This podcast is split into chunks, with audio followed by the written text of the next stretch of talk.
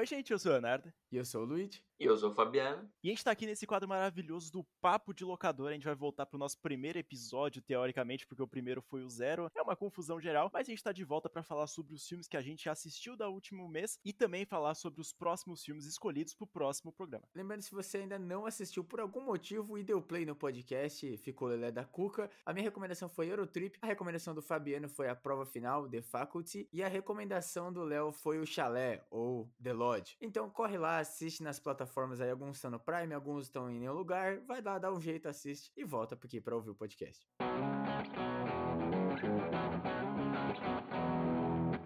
para poder começar aqui o nosso episódio de hoje, eu já quero logo sugerir o meu filme para o próximo mês. Ele se chama Jogador Número 1. Me assustei que a galera aqui ainda não viu. E se você não viu também, não perca tempo. Eu acho ele fabuloso, do Steven Spielberg, então não poderia esperar menos dele. Cara, é um absurdo mesmo. Ele tá correto, porque a gente é gamer, né? A gente é conhecido pela classe gamer. E não ter assistido Jogador Número 1 é sacanagem. Puta que pariu, o pessoal falou muito bem quando lançou. E eu não fui assistir não sei porquê, mas pelo jeito, como o Fabiano tá recomendando, e todo mundo na internet fala que é bom, eu vou, obviamente, assistir. Eu sou um grande fã do Spielberg, eu sou um grande fã de jogos, e eu também fiquei feliz que o Fabiano não demorou muito para recomendar de novo esse filme, né? Porque, para quem ouviu o episódio zero, a gente falou um pouquinho do backstage, e o Fabiano ia recomendar esse filme, só que ele lembrou do outro que ele recomendou pra esse mês. E dessa vez ele falou: Não, eu vou botar o jogador número um, que ainda tá lá na HBO pra gente assistir. Fiquei feliz, cara. Tô ansioso pra ver esse filme. Olha lá, hein, Fabiano, não me decepciona. Ele parece tipo um Detona Ralph, né? Me lembro muito de Detona Ralph quando eu vejo ele, só que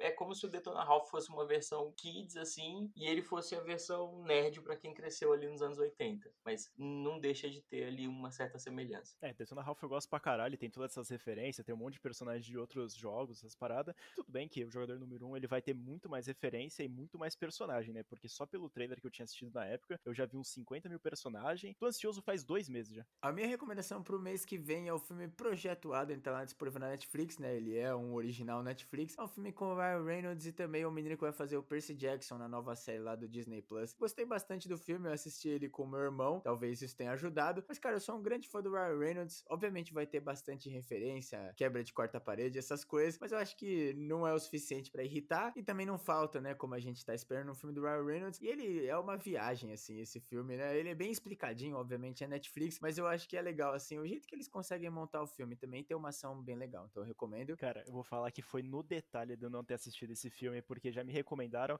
e quando eu ia dar play, aconteceu alguma coisa que eu acabei não assistindo o filme, então é puta de uma sorte, ainda bem que eu não assisti, porque, cara, agora eu vou poder dar minha opinião aqui no podcast, cara. Que privilégio. Eu não tenho a mínima ideia do que o filme se trata. Então você que tá aí pensando em cancelar sua conta depois de 365 dias, parte 2, não cancele ainda. Aproveita que talvez ele não tenha virado a fatura do cartão aí de setembro e vai lá e assiste o negócio, depois cancela, né? Netflix não merece. Os caras estão querendo colocar o preço diferente para se tiver IP diferente assistindo. Ah, absurdo, velho. Eu vi até um esquema, eles queriam fazer coisa igual o Prime, só que o Prime ele é, é pulável, né? O, a propaganda. Na Netflix parece que ia ter um plano assim que você tinha que assistir propaganda. Os caras viajaram legal, cara. Realmente, os caras vão botar propaganda no meio da gente assistindo a parada. Tudo bem que no Prime já é um saco, mas ele custa 15 reais agora, então dá até pra entender. A Netflix custa, sei lá, 50 conto. Tô pagando 40 e pouco e recebi um aviso ontem que vai pra 52, 54, uma coisa assim. Meu Deus do céu, daqui a pouco vai ter que hipotecar a casa. Pra ver Gilmore Girls tem o box. Eu vejo o DVD mesmo. É, cara, assim, é aquela coisa, né? Existe a pirataria, gente. Tudo que tá na Netflix é fácil acesso, porque não tem nenhum filme clássico lá, algo muito antigo assim que é impossível de achar. Um DVD pra quem é mais dessa vibe aí, ou realmente do Stremil, sei lá. Caralho. Ou oh, é bom. É... Fiz a propaganda mesmo, paga nós.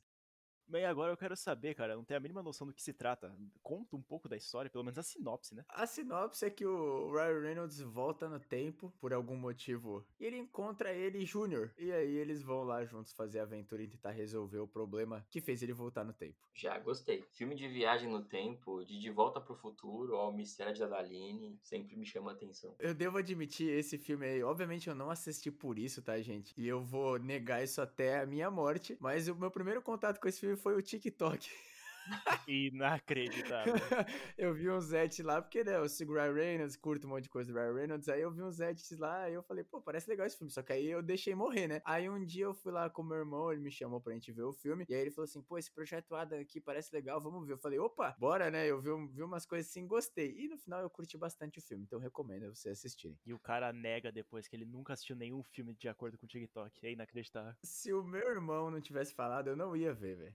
E eu vou escolher um filme muito mais diferente. E eu pensei, nossa, vou para o terror novamente. Só que eu pensei que ia ser escorraçado aqui nesse podcast, né? Que o pessoal não aguenta mais eu falar só sobre filme de terror. Então eu decidi pegar um filme que é meio terror só, que é o filme Zodíaco de 2007, que ele é praticamente inspirado num caso real que aconteceu e é um dos melhores casos enigmáticos, assim, de um assassino que ele vai lá, mata e meio que confessa o assassinato, só que ninguém consegue pegar o cara porque o cara é brabo pra caralho. Eu recomendo assistir isso aí porque eu já vi milhões de vídeos sobre isso e também quando eu assisti o filme é um espetáculo. Outro filme que eu tenho que tomar vergonha na cara para assistir, porque eu sou bosta mesmo, gente. Realmente vi pouquíssima coisa sobre, não me lembro nem de ter visto o trailer, a não ser pôster e alguma informação ou outra, então tô bem curioso, porque o Léo fugir de filme de terror é algo difícil. Então espero que não seja um terror assistir esse filme. O filme ele parece bastante o Seven, então se o Seven é uma qualidade excepcional e esse aqui todo mundo costuma falar bem também, ah, amigão, não tem erro, tá ligado? Eu tô tentando garantir as minhas notas tudo lá em cima. Vocês vão ver que nesse podcast aqui eu já vou começar adiantado, já vou começar em primeiro. No segundo eu vou continuar em primeiro, foda-se, mano. Me explica uma coisa, Léo, como é que um filme que parece com Seven não é terror? É thriller, investigação, polícia, assassinatos. Então as recomendações estão dadas. Assistam esses filmes pro mês que vem, lembrando, esse podcast vai sair na primeira sexta-feira de todo mês, logo após o podcast de gênero. Então essa semana saem os filmes de aplicativo, os malditos. E a gente tá aqui com o Papo de Locadora 1 e mês que vem a gente vai estar tá com o 2 com essas recomendações. Então vai lá, assiste e depois segura, né, gente? Espera um pouquinho, deixa a gente postar o episódio, aí vocês vão lá e xingam a gente e tal. Se você quiser xingar antes também, fica à vontade.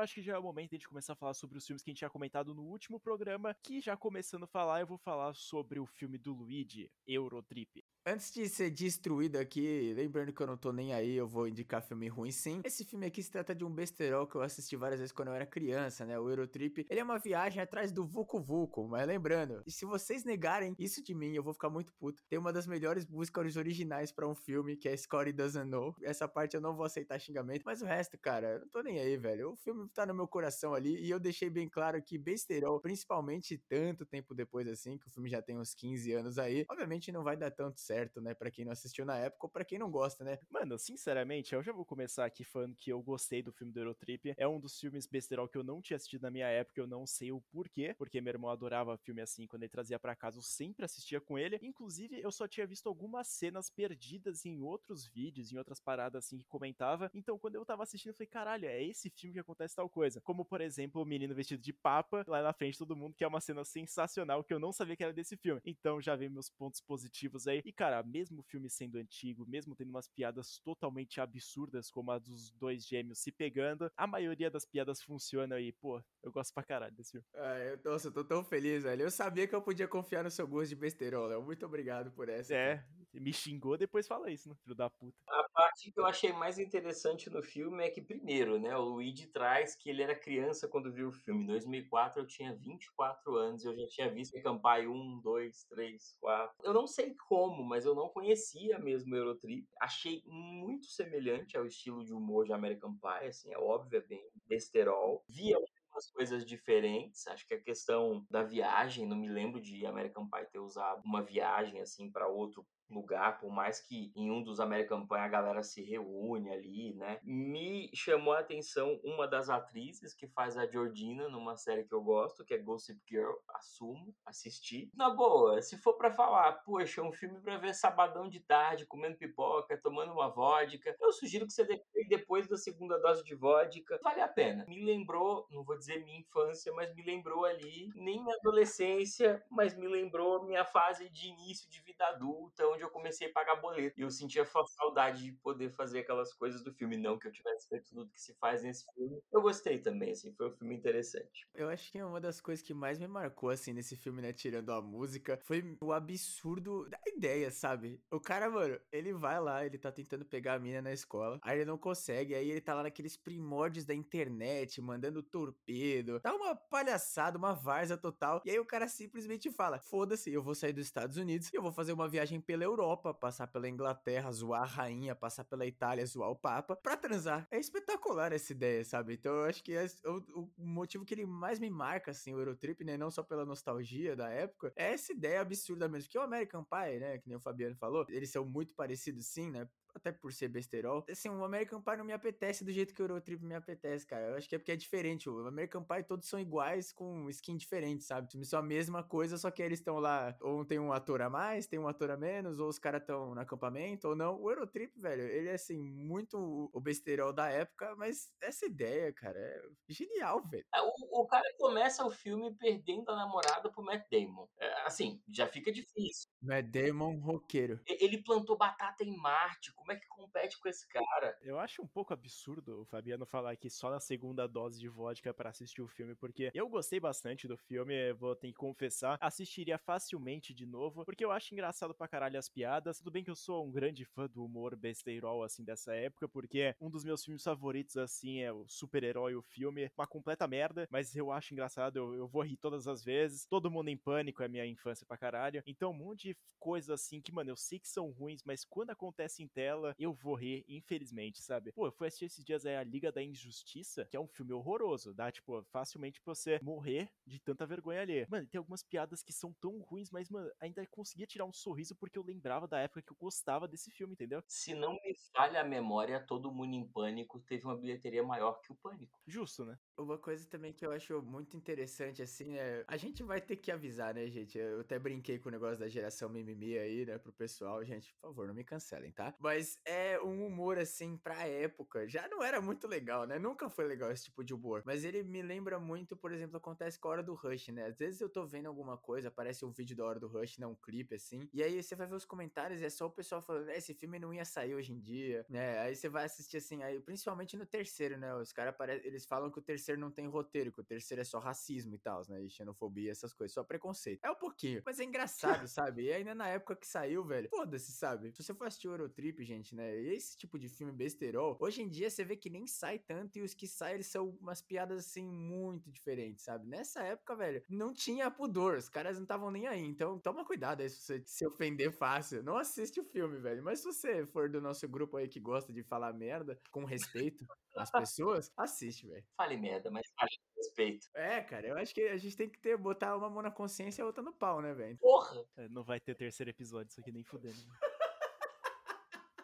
Cara, mas agora falando assim, em relação ao mimimi, eu não posso deixar de concordar com você. Eu, quando eu vou assistir um filme, a primeira coisa que eu faço é entender a época em que ele se passa, para eu poder entender o cenário, o que tá acontecendo, para tudo, né? Para linguagem, efeito visual, porque senão eu vou ficar frustrado, né? Eu tô vendo o que os filmes conseguem fazer hoje de efeito visual, e aí eu vou ver um filme lá dos anos 80 e vou querer comparar, não dá para comparar. Apesar de que eu ainda continuo acreditando que os anos 90 e 2000, quando se fala em efeito práticos são muito melhores do que é feito em efeito digital hoje, né? Haja visto aí lá, os novos Jurassic World, eles tomam uma surra do Jurassic Park, mas indiferente, eu, eu sempre tento me colocar ali no que estava acontecendo naquele cenário, né? E concordando ou não, eu tento entender o que tem de graça naquilo. Aquilo que não é legal de repetir, eu só não vou repetir, apesar de dar uma risadinha. É, tem algumas coisas assim no filme que de fato não funcionam, é um absurdo total, assim, que na época fazia muita graça, essas paradas tudo, mas hoje em dia não funciona tão bem e, e, tudo bem, tem outras piadas que elas conseguem funcionar. Esse filme aqui, inclusive, eu acho que ele até poderia ser lançado hoje em dia, porque mesmo tendo alguns absurdos, eles alterassem algumas cenas ali que de fato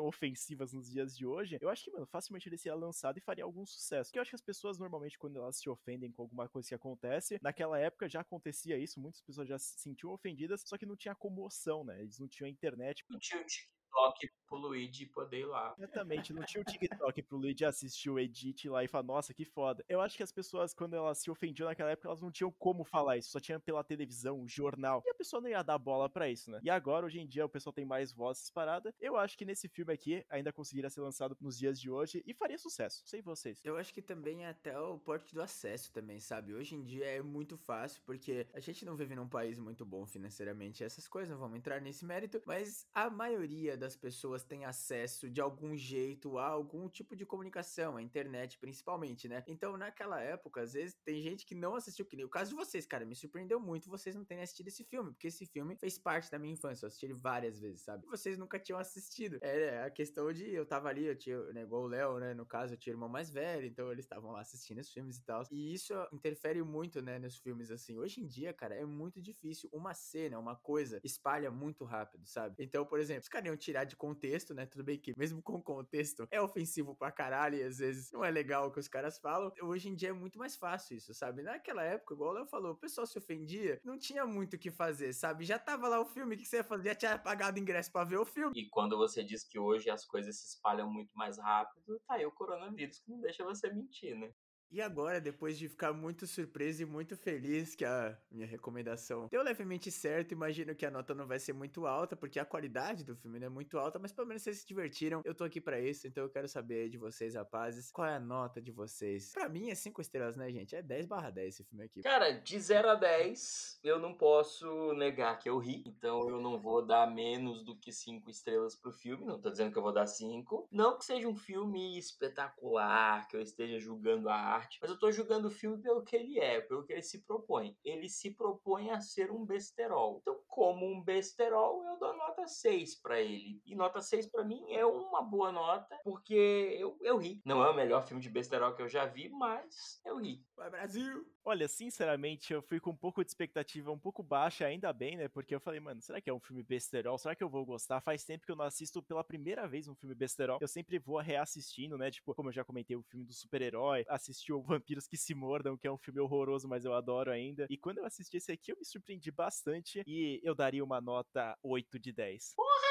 Vou pegar pesado, amigão. Gostei, ri pra caralho, assistiria de novo facilmente. Então, eu vou jogar nota lá pra cima, mano. Então, já contando com a nota, vai somar 8 e 6, que é do Fabiano. Então, ele vai ficar com uma nota 14. E aí, depois a gente vai comparando no final do episódio, ou também nos próximos episódios aí, até o final do ano, talvez. A gente não decidiu nada disso ainda. Antes de seguir, eu queria agradecer aí. Muito obrigado pelos 14 pontos. Fiquei surpreso, sim. Acho que vocês foram muito bonzinhos na questão de qualidade de filme, mas a gente não tá aqui pra criticar. E nesse mérito, a gente já vai trazer a parte do Fabiano. Eu quero chamar o Fabiano na chincha, que recomendou a prova final, um filme com o nosso queridíssimo Frodo. Então, antes, né, de a gente falar o que a gente achou do filme, eu queria que o Fabiano desse uma recapitulada aí, o que, que o filme significa para ele. Igual eu fiz, né? Cara, não tinha como eu não indicar esse filme. Eu me lembro que eu ia indicar o jogador número 1 um, e a gente parou ali a gravação e eu voltei, porque, puxa, eu me lembrei desse filme. Eu conheço muita gente que não viu esse filme e ele saiu assim, um ano, dois anos depois de Pânico. E eu me lembro que quando eu vi o cartaz no cinema, em volta do cartaz, se você pegar o pôster oficial aqui do Brasil, tá escrito dos diretores de Halloween, Pânico, A Hora do Pesadelo e não sei o que. Tinha um monte de coisa assim em volta. Eu falei, cara, esse filme tem que ser bom, né? E aí eu fui assistir o filme, assim, na época eu fiquei muito surpreso, porque eu não esperava essa temática de um filme de terror, apesar de que não é o primeiro filme que usa esse plot, né? Mas me chamou a atenção e, assim, ele era mais um derivado de pânico, né? Assim, as músicas, o estilo do filme, o jeito, a sonorização, tudo remete muito ao filme Pânico, só que com outra pegada. E, assim, eu me diverti muito vendo esse filme. Eu vi ele no cinema na ocasião, talvez por por isso achei ele tão divertido logo na primeira vez que eu vi, porque o cinema tem toda aquela magia, né? O que você vê numa sala de cinema acaba soando um pouco diferente, para bem ou para mal às vezes. E foi isso, né? Esse filme eu vi ali no cinema, não quando eu era criança, como diz o nosso amigo Luiz Léo aqui. Eu vi já na minha adolescência, de adolescente para adulto, eu tinha 18 para 19 anos, e me diverti assim muito vendo esse filme. Eu fui assistir ele com uma pulga atrás da orelha, porque o Fabiano ele não falou nada sobre esse filme aqui pra gente. E quando eu fui assistindo, eu já fui meio que deduzindo, porque no final das contas a gente acabou assistindo o trailer, né? E o trailer ele meio que entregou bastante o que, se passava dentro do filme, até que me surpreendeu em algumas cenas, eu tenho que dizer isso. Algumas delas não fui muito a favor, como da própria Jordana, que ela vai lá e acaba morrendo, né? Porque é revelada como se fosse o alienígena, alguma coisa assim. Eu acho isso muito legal até em algum ponto, mas eu não gostei muito da escolha porque ela tava até sendo uma personagem importante na trama. E também, cara, me lembrou bastante, isso não tem nem como falar, que é o, meio que inspirado, talvez, no Enigma de Outro Mundo, que tem toda aquela parte de um desconfiar do outro, se é o alienígena, se não é, e vai fazer o teste. Eu acho que até deve servir como uma paródia, né? Porque tem até toda aquela cena deles todo mundo em volta e usando a droga para ver quem que era o bicho, e sempre o último vai ser o bicho, e é muito foda essa parte. E eu gostei bastante, cara. É um filme muito divertido de se assistir e facilmente assim eu assistiria de novo. Uma coisa que eu gostei muito no filme, Fabiano falou muito bem quando ele disse que a gente tem que assistir o filme com os olhos, né? Ou ele gosta de assistir o filme com os olhos da época também, né? E eu acho isso muito legal porque na época, esse filme aqui não tinha tanto essa coisa genérica do grupo de adolescentes diferentões se juntarem, né? Por mais que hoje em dia fica um pouquinho de xixão de saco, né? Principalmente como sendo um filme do Kevin Williamson, né? Também é muito, muito remetente a pânico, né? Todas as referências, o jeito que eles falam e tal. Mas eu achei muito legal, assim, esse negócio mesmo dos adolescentes diferentes. Obviamente, né? Os diferentes daquela época é muito, muito, muito outra coisa do que é diferente hoje em dia. É que assim, né? Eu fico olhando assim os personagens e falo, caralho, eu ia ser o esquisitão nessa época, mas tudo bem, faz parte. Mas eu gostei muito, assim, do desenvolvimento, assim, dos personagens, eu curti bastante. Eu achei, assim, a referência, né, clara, a coisa do espaço, né? Do Enigma do Outro Mundo, como eu disse, e também o que eles até falam no filme, né? Invasores de Corpos, né? Invasion of the Body Snatchers, que a gente também, inclusive, assistiu recentemente, né, Léo? É um filme super legal, assim, eu gostei muito do jeito que eles referenciam, sabe? Talvez, assim, já deixando até um pouquinho aí a minha opinião, assim, em questão de nota, me incomoda um pouco é que eles ficam muito nesse negócio de referência, mas, de novo, é o tipo de filme e é quem faz o filme, né? O filme é bom demais, cara. E uma cena também que me marcou com certeza foi nessa mesma cena que o Léo disse aí deles estarem usando a droga, que depois eles explicam, né, com o famoso flashback, mostrando que a menina, num efeito prático bem legal, até, né, o Fabiano também disse aí do efeito prático dos anos 90, 2000, que é melhor do que hoje em dia, a menina tapou o nariz dela, né, porque a menina que é o bichão máximo, assim, tava lá no meio também e ela consegue de algum jeito esconder, né. E essa cena realmente é muito legal, assim, toda essa ideia, né, por trás, assim, do negócio da droga, que ele faz a droga e a droga ser o jeito deles ajudarem, e todo mundo xinga ele porque ele faz a droga, sabe? E aí no final a droga salva o mundo, cara. É muito legal isso. E se você quer ver o Frodo chapado, veja esse filme. E é muito bacana essa parte, assim, porque se você vai ter que deixar a pessoa maluca, né? Porque para fazer o teste a pessoa tem que ingerir a droga, depois ela usar e fazer o teste ela fica meio biluteté. E como é que o pessoal vai conseguir fugir depois de usar o bagulho? É muito legal essa ideia. É muito inovador, na verdade. Eu nunca tinha visto um filme nessa temática. Bem que eu já tinha falado do Enigma de Outro Mundo, que é essa parada, né? Do pessoal meio que tentando se passar por humano e depois tentando matar. Mas eu acho que esse filme aqui ele consegue ser bem original na parte de ser adolescente e também por ser dentro de uma escola. Também, pô, de um elenco foda, né? A gente tem que já comentar isso aí, porque, mano, já tem uns três, quatro nomes assim que a gente bate o olho, a gente sabe quem é, e eles atuam muito bem. E é uma história bem fechadinha. E eu, como eu já tinha comentado antes, eu assisto tranquilamente novamente. Mas uma coisa que eu tenho que mencionar que eu não gostei tanto assim nesse filme, e não é nem a questão dos olhos da época, né? Porque, de novo, me incomodou um pouquinho o negócio dos adolescentes, mas, né, pensando na época e também achando né, adolescentes bem desenvolvidos, é que a gente já chegou num momento assim de ver muitas vezes. Então, pra gente que assiste, que gosta, assim, a gente acaba cansando. Mas é muito legal. Só que, cara, o final de todo mundo conseguir ter um casalzinho, né? Primeiro que o final deles conseguirem salvar o mundo é legal, é. Mas eu gostaria que os caras botassem um pouquinho mais a cara tapa e, e fizessem um apocalipse, sim. Mas eles conseguiram, né, salvar. Só que, cara, aquele final de todo mundo ter um casalzinho, velho. E um dos caras ser um casalzinho com uma das professoras da escola, aí me pegou. Aí não dá, velho. E você falando do casalzinho com a professora, me ressalta aí o Josh, além de prova final, fez Halloween, o H, H2O, H20, se você preferir, que eu gosto muito também. É um ator que estava despontando naquela época e fez logo dois filmes do Kevin Williamson. Então, cara, pra mim, só por esse pontinho aí, e de novo, né? Uma, uma, uma, algumas coisinhas que aconteceram, eu vou ter que dar a mesma nota que o Léo deu pra mim. 8. Hoje, hoje é um 8. Eu fiquei pensando bastante entre dar um 9 e um 8, mas eu não vou dar 8,5, porque senão vai acabar com o nosso sistema de ponto. Eu vou parar no 8, porque eu gostei pra caramba do filme, caiu mais pro 8. Dessa vez aqui, nesse filme, eu gostei bastante quando eu assisti, tem que confessar. Mas, infelizmente, eu vou dar uma nota 7 para ele. Infelizmente não, né? Uma puta nota já pro filme, por ser um filme assim que eu já tinha assistido outras coisas parecidas e também daquela decisão da Jordana Brewster ser uma das vilãs do filme já tá zoado naquele momento, eu não curti muito e me chateou bastante. Então vai nota 7. Nada contra você, tá, Fabiano? Sem problemas. Eu ainda dei a nota do seu filme. Caralho. Era melhor ter dado no final mesmo. Ainda bem que ele já deu a minha.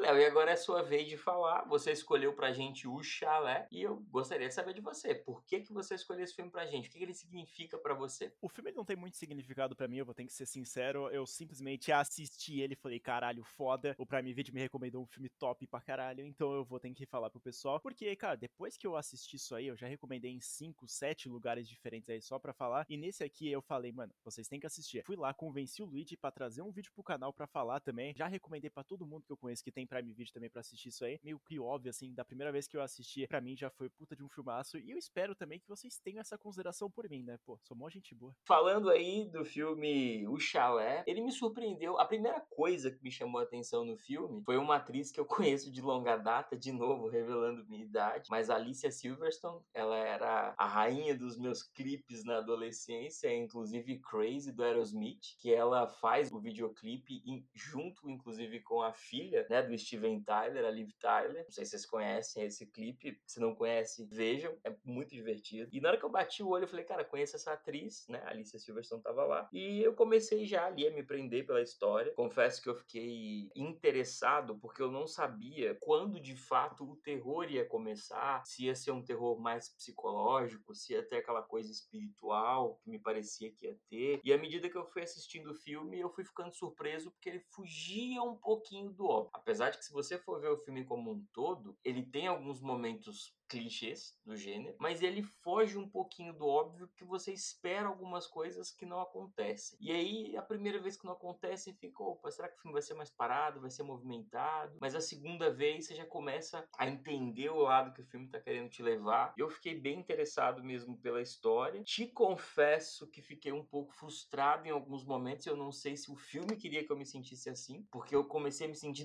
depressivo. Ah, então com certeza é o filme que queria, né? Eu comecei a me levar mesmo ali pela história. No final das contas, me assustei com algumas coisas que aconteceram, porque eu falei, bom, já sei o que tá acontecendo. Tá óbvio, né? Estão querendo me negar um fato, mas é outro. E no final das contas, nenhuma das duas hipóteses que eu pensei eram as que estavam acontecendo no filme. Então, isso também fez o filme valer um pouco a pena para mim, porque de novo, apesar de ter muita coisa clichê nesse filme, ele fugia muito do óbvio na hora que você ia chegar nas vias de fato da cena, do tava acontecendo ali na história. Eu não conseguiria dar um 10 para esse filme, talvez nem um 9, porque faltavam algumas coisas para mim ainda para poder fechar com chave de ouro, mas eu não posso deixar de dar 8 pela proposta do filme. Não comparando com outros filmes, porque aí eu tô comparando com a proposta dele. Então, pro que ele se propõe, consegui me divertir, também ficar um pouco frustrado, depressivo em alguns momentos, mas achei muito interessante em como um filme conseguiu me prender com quatro atores no começo, depois três atores durante toda a trama. Poucos filmes conseguem fazer isso bem, economizaram no elenco e valeu a pena. Foi um bom filme. Então, nota 8 para mim. Gente, o Fabiano não tá brincando quando ele fala de depressão depressão, dor e sofrimento nesse filme. Para quem assistiu lá o nosso vídeo no canal, a gente contou a história um pouquinho mais a fundo, sabe algumas coisas pesadas que acontecem, mas eu acho que eu tenho que citar duas aqui, né? Primeiro é o suicídio da mãe deles, né, que é impactante e instantâneo. Assim, se você não tá prestando atenção, é literalmente um momento de pisca e perdeu. Você tá lá de boa do nada, a mulher dá um tiro na cara dela. Aí você fica, que? Não é possível, é sonho. E você fica esperando alguém acordar e ninguém acorda. E é outro momento é aquela é uma cena icônica do menino forcado, né, cara? E falando. Deu um, um arrepio na minha espinha, velho. Quando eu vi, assim, que eu fiquei sem palavras, assim. E essa parte do, da depressão, né, que o filme te causa, é muito por ele ser frio, por ele se tratar num chalé, numa época de inverno, e são três pessoas que não se gostam, você fica num clima pesado o tempo inteiro, né? E o filme também tem um pouco de proposta de purgatório e um pouco de religião, né? De coisa de espiritual, como o Fabiano falou. O negócio é amargura, assim, é dor mesmo, é depressão. E é um filme muito bom, assim, por isso, cara. Eu gostei muito dessa proposta de ele chega aí um pouco pro lado terror psicológico e não por ele ser uma coisa assim muito pesada, mas sim pelo que ele faz você sentir, né? O filme não é pesado assim, se você ver, né? Tirando essas duas coisas que eu citei, né? O moleque se enforcar e a mãe se matar. Ele te dá um clima assim, cara, de se você assistir num dia ruim, velho, provavelmente vai ser um dia péssimo. E até se você, se você estiver assistindo um dia bom, você vai ficar de boa, mas seu,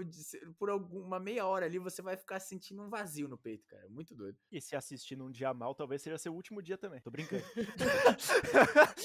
eu ia falar isso, mas eu não falei, velho. Obrigado a você que acompanhou a gente até aqui. e na parte da nota, eu vou dar um 9, sim, pra esse filme. Eu dei 5 estrelas lá no Leatherbox, falei que era um filme 10, mas eu acho que 9 tá de bom tamanho, até porque, né, no primeiro filme, assim, do quadro, não dá pra dar 10 logo de cara, né, gente? Ninguém ganhou 10, eu não vou dar 10 pro Léo também. Não, eu até consigo compreender as notas de vocês, eu também daria um 9, até um 8, assim, eu até compreendo bastante as notas. É um terror psicológico muito foda, da primeira vez que eu assisti, e única vez, eu acho, na verdade, foi quando, cara, eu comecei a perceber que o filme ele tinha uma direção diferenciada. Sabe quando você vê aqueles planos mais lentos, aqueles planos que não mostra porra nenhuma, mas você fala, mano, o diretor sabe o que ele tá fazendo. E aí quando começou a acontecer isso, eu falei, mano, esse filme aqui, eu acho que eu achei uma pérola sensacional. Eu assisti ele e eu comecei a gostar, comecei a ficar entretido pra caralho. Ele é, como o Fabiano comentou aí, clichê. Se você for assistir no geral, assim, você vai ver a ideia de pessoal tá só tirando onda com ela, tá fazendo algumas peças com ela. Quem já viu isso em muitos outros filmes, se fosse alguma coisa sobrenatural, que, tipo, é, seria uma proposta legal pro filme, ele seria bem mais diferente, mesmo continuando sendo clichê. Mas a parte do pessoal tá pregando a peça nela e depois se vê ela surtando da cabeça e fazendo o que ela faz com eles depois é surreal e é muito foda. E a primeira cena que o Luigi comentou da mãe se matando é chocante pra caralho. Eu não aguentei, eu falei, mano, o que, que eu tô me metendo? A atuação dos meninos, assim, é excepcional, né? Um dos atores já é conhecido aí por ter feito It e, e arrebentou no papel. E a irmãzinha dele me foge aqui agora o nome da atriz. Mas quando eu bati o olho, por três segundos eu pensei, tô vendo um filme antigo, isso é a Gwyneth Paltrow. A atriz me lembra muito ela, é uma versão criança dela. E, e aí eu fui mergulhando mesmo ali no filme. De fato, é um filme muito interessante. Me assustei na cena do suicídio. Comecei a pensar que de fato eles estavam mortos durante boa parte do filme. Foi onde o filme acabou me roubando. É, é, é clichê, não é clichê. É, em uma das cenas, a, uma das protagonistas sai da casa, né, que tá rodeada por gelo, que ela tenta fugir e chegar até a cidade mais próxima. E ela encontra uma casa numa situação bem estranha, com uma pessoa muito estranha lá dentro. Você não sabe se ela tá tendo ali devaneios, se aquilo é real. A história me prendeu. E até também a parte religiosa, né? Ele acaba caindo para um clichê também, né? Daquela coisa, a mulher que foi resgatada de um culto, né? A última sobrevivente de um culto. Mas, cara, o que eles conseguiram fazer de terror psicológico com esse fato é absurdo. Até às vezes que ela sonha, que ela não consegue olhar para quadro, que ela acorda, né? Achando que o pai dela ou alguma coisa assim, né? Tá vivo e tá indo buscar ela pro culto de volta. E ela tá traumatizada porque ela se afastou completamente da religião e as crianças são religiosas, né? Eles rezam antes de comer, a mãe deles era bastante religiosa. E o jeito assim que o filme consegue trabalhar essa ideia da religião, e é muito legal assim a gente ver que ela participava de um culto, então obviamente era uma coisa extrema. E depois ela foi pro outro extremo de não ter religião, assim, de querer se afastar de qualquer jeito. E aí, obviamente, acontece depois, né? O que acontece no filme é foda, cara. Ele, ele trabalhou assim muito bem essa parte de terror psicológico, coisa de culto, já assusta pra caralho, sabe? Quando é bem trabalhado, é foda. E uma dica para quem estiver ouvindo a gente, é, vocês vão ver que em vários momentos, quando a gente somar as nossas notas aqui, por exemplo, para um filme como esse, sei lá, suponhamos que a gente tivesse dado um 10 para esse filme. Não significa que se a gente também der 10 para Titanic, ele é um filme que é tão bom quanto Titanic. A gente está avaliando a proposta desse filme, né? Então, olhando o que esse filme tenta trazer para a gente, puxa, ele consegue e consegue muito bem. Então, por isso dei a nota que dei. Tô até pensando em diminuir, que eu tô vendo aqui que o Léo oh. tem chance de ganhar, então acho que eu vou voltar minha nota atrás. Não, não, peraí. Agora tá virando jogo de interesse isso aqui, eu não tô gostando do papo pra onde que tá indo. A gente vai finalizar por aqui, as notas já foram dadas, não tem mais volta, entendeu? É importante isso. Vamos frisar o placar final, então? Estação Primeira de Mangueira! Nota! A gente já vai finalizar por aqui. O placar final vai se somando nos próximos episódios. A gente não vai ficar contando aqui, não vai ficar regulando nota um pro outro. Mas é legal a gente compartilhar com vocês que é o seguinte: Eurotrip recebeu 14 pontos, então o Luigi ele tá com 14 pontos, Fabiano está com 15 pontos com o seu filme Prova Final e eu, no momento, estou com 17 com o Chalé. Todas essas notas podem mudar porque a gente não vai escolher só filme bom para tentar ganhar o jogo, a gente vai tentar escolher filmes divertidos para as pessoas assistirem e talvez gostarem. Então, se você já assistiu e quer dar sua nota também, manda na nossa direct do Instagram, do arroba Sem Memória Podcast, que a gente vai ficar muito feliz de saber sua nota também sobre os filmes que a gente falou aqui. E lembrando que é uma brincadeira sadia, né? Um torneio aí amigável, a gente não vai mudar nota, a gente não vai. Eu só escolher filme bom, porque também não tem graça, né? Então, como sempre, eu queria deixar o espaço aí pro Fabiano divulgar as coisas dele se ele quiser, né? E também lembrar que no primeiro episódio a gente falou um pouquinho sobre filmes ruins. E se vocês quiserem que a gente volte com isso no próximo episódio, manda lá no nosso Instagram também, né? Ou nos comentários do post desse podcast aqui, porque a gente quer saber se a gente volta com aquelas coisas de falar sobre filmes que a gente assistiu recentemente, ou se a gente talvez cria outro quadro para isso, quem sabe? E eu gostaria de lembrar vocês que eu sugiro que a cada três pontuações, quem perder paga o lanche no Burger King pros outros dois. Ah, entendi não. Inventou isso agora porque não perdeu, né? Eu vou voltar sim, vou mudar a nota. Olha, cara, eu acho que Prova Final não foi um filme tão legal assim. E eu, eu acho que no final, no final a gente pode fazer, tipo, o perdedor paga o lanche pros outros dois, mas só no final. Todo mês não dá, né, gente? Eu não tenho tanto dinheiro assim, né? Não, senão a gente vai começar a só recomendar filme de Oscar nessa porra aqui, mano. Mas então é isso, gente. Muito obrigado por terem ouvido mais um episódio aqui do Papo de Locadora. Lembrando de você assistir os filmes pro mês que vem. A minha recomendação foi o Projeto Adam, a do Léo foi o Zodíaco e a do Fabiano foi o Jogador Número 1. Então corre lá, procura nas plataformas. Olha aí o que você tiver, né? Lembra de cancelar também sua assinatura da Netflix depois de ter assistido o Projeto Adam. E até o próximo mês. Eu fui o Luigi. Eu fui o Leonardo. E eu, Fabiano. E tchau!